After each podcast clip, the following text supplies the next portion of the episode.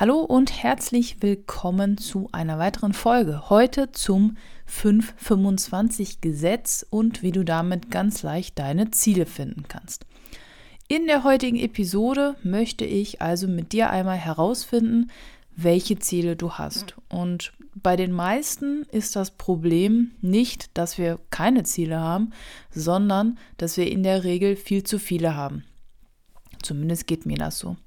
Und in dieser Episode möchte ich dir einmal zeigen, wie du deine Top 5 Ziele finden und dann auch erreichen kannst. Es gibt zig Methoden und Varianten, aber diese Methode, finde ich, hat so einen besonderen Twist am Ende, so einen interessanten Gedankengang am Ende. Und deswegen möchte ich dir unbedingt diese Methode vorstellen. Ich kannte sie selber auch nicht und habe sie einmal an mir selber natürlich ausprobiert und fand sie super. So, und wenn du gleich loslegen möchtest, dann holst du dir einfach einen Zettel und einen Stift oder machst irgendwie digital mit. Auf jeden Fall legen wir jetzt gemeinsam los. Okay, also es gibt letztendlich drei Schritte und der erste Schritt lautet 25 Ziele sich zu notieren. Du hast richtig gehört, 25 Ziele, die du hast. Es hilft, wenn du plötzlich so ein Gefühl der Ohnmacht hast, also dass gerade alles zu viel wird, hilft es, wenn du die Rollen, die du hast, mal durchgehst. Ich bin Ehefrau, ich bin Lehrerin, ich bin Freundin, ich bin Lerncoach, äh, was noch? Keine Ahnung, ich bin Sportlerin, nicht wirklich, aber wäre ich gern. Na, also es hilft, wenn du diese Rollen durchgehst. Dann kann man auch die Ziele nach den Rollen irgendwie versuchen zu finden. Es gibt Menschen, die können auf Anhieb 20, 25 Ziele sich notieren. Je nachdem, wie du drauf bist, kann dir das auf jeden Fall helfen.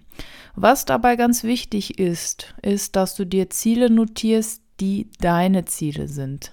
Also Ziele für dich und dein Leben, nicht die Ziele anderer Menschen.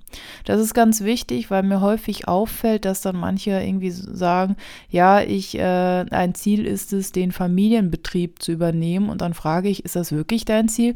Naja, das ist das, was meine Eltern von mir erwarten. Ja, also solche Ziele möchte ich nicht, sondern wirklich Ziele, die du hast. Und die schreibst du einfach querbeet auf. Die Reihenfolge spielt überhaupt keine Rolle. Das muss auch nicht untereinander sein, es kann nebeneinander sein, es kann kreuz und quer sein, egal wie du möchtest, aber es sollten 25 Ziele sein. Okay, du pausierst jetzt hier einfach und schreibst mal 25 Ziele auf. Das ist manchmal gar nicht so leicht. Wie gesagt, manche sprudeln nur so vor Ideen. Bei manchen wird es dann so ab 18, 20 wird es dann ein bisschen schwierig, aber das kriegst du hin. So, und jetzt wollte ich dir ja zeigen, wie du deine Ziele finden kannst und nicht, wie du irgendwie 100 Ziele findest und nicht weißt, ja, was mache ich jetzt? Jetzt kommt der Teil, bei dem du ein wenig mehr nachdenken musst. Welche der 25 Ziele, also von denen, die du hast, sind deine fünf wichtigsten? Nochmal, du hast jetzt 25 Ziele welche davon sind deine fünf wichtigsten? Und da auch wieder wichtig für dich, nicht für andere.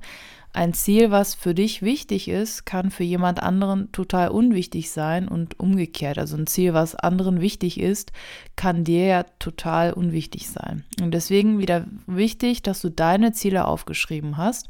Und jetzt überleg einmal, welche fünf Ziele sind für dein Leben oder für 2023? Welche sind für dich am wichtigsten? Und jetzt gibt es mehrere Methoden. Du kannst die Ziele einkreisen, du kannst sie farbig markieren, du kannst sie unterstreichen, was auch immer. Mach aber irgendetwas, dass sie dir auf einen Blick dann direkt auffallen. So, und das kann jetzt ein bisschen dauern. Es gibt Menschen, die haben dann zu viele Ziele und können sich dann nicht ja, irgendwie entscheiden, welches sie nehmen. Dann gibt es welche, die kommen nicht auf fünf.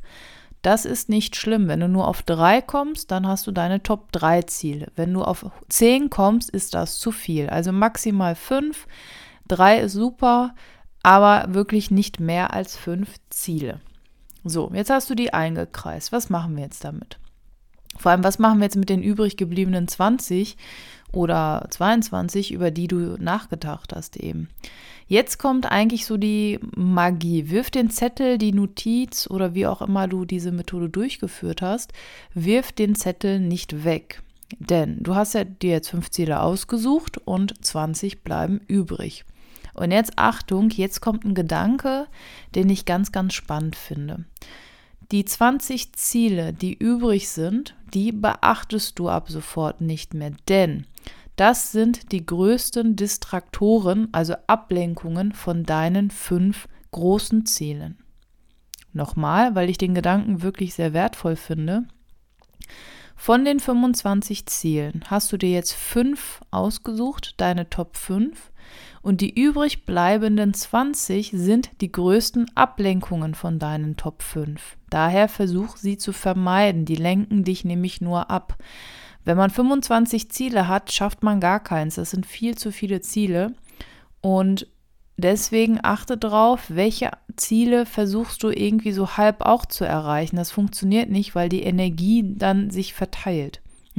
Das ist wie wenn man ein großes Fass hat mit Wasser, lass es sein Liter, gut, ist jetzt kein Fass, und du sollst das aufteilen auf sechs andere Gläser. So, und nehmen wir mal an, die Gläser sind unterschiedliche Bereiche in deinem Leben. Wenn du überall dasselbe verteilst, hast du nirgendwo so richtig viel Energie. Wenn du jetzt aber in einem Bereich mehr hast, hast du halt in einem anderen Bereich weniger. Deswegen nochmal, die übrig bleibenden 20 sind die größten Distraktoren, Ablenkungen. Okay.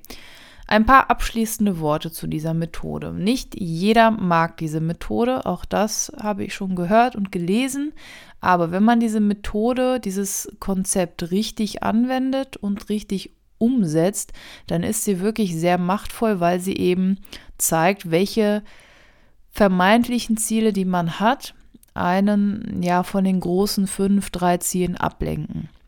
Und was mir noch total wichtig ist, ich habe ja einmal gesagt, dass es Ziele sein müssen, die deine Ziele sind. Aber was noch viel wichtiger ist, such dir nur Ziele aus, die auch in deiner Macht liegen. Ziele, die nur andere für dich erreichen können, sind keine Ziele für dich. Die sind direkt zum Scheitern verurteilt, weil du eben, ja, du kannst ja nichts machen. Ne? Zum Beispiel, mir fällt da jetzt äh, mein YouTube-Kanal ein. Ich habe einen YouTube-Kanal und zwar für Spanisch. So, und da habe ich ein paar Videos hochgeladen. Ich habe jetzt da um die 800 Abonnenten schon.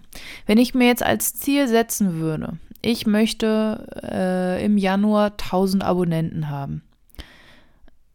Das kann ich ja nicht beeinflussen. Vielleicht sind meine Videos nicht mehr so gut, vielleicht lade ich nicht mehr so häufig hoch, mache ich nämlich gar nicht mehr. Ja, das sind alles Dinge, die ich nicht, also 200 Abonnenten, ich kann die ja nicht zwingen, ich kann das ja nicht kontrollieren. Das Einzige, was ich mir was ich kontrollieren könnte, wäre zu sagen, ich möchte jede Woche ein Video auf meinem YouTube-Kanal hochladen. Das liegt in meiner Macht. Wenn ich das einmal die Woche schaffe, habe ich das Ziel erreicht.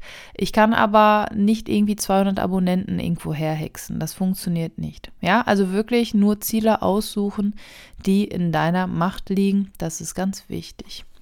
Gut, wie immer, wenn du Fragen hast, Kritik, Wünsche, was auch immer, dann schreib mir gerne eine DM bei Instagram oder antworte hier unter dem Beitrag. Ich freue mich übrigens, wenn du meinen Podcast bewertest bei Spotify oder Apple Podcast. Das hilft mir, um Reichweite zu generieren, denn dieser Podcast ist komplett kostenlos für dich und liefert aber jede Woche hoffentlich dir Mehrwert. Deswegen, wenn du mir einen kleinen Gefallen tun möchtest, dann abonniere diesen Podcast, wenn noch nicht geschehen, teile ihn gerne und gib auch gerne fünf Sterne, wenn du der Meinung bist, dass der Podcast fünf Sterne wert ist. Dann hören wir uns wie immer nächsten Sonntag und ich wünsche dir einen guten Start in die neue Woche. Bis dahin, mach's gut.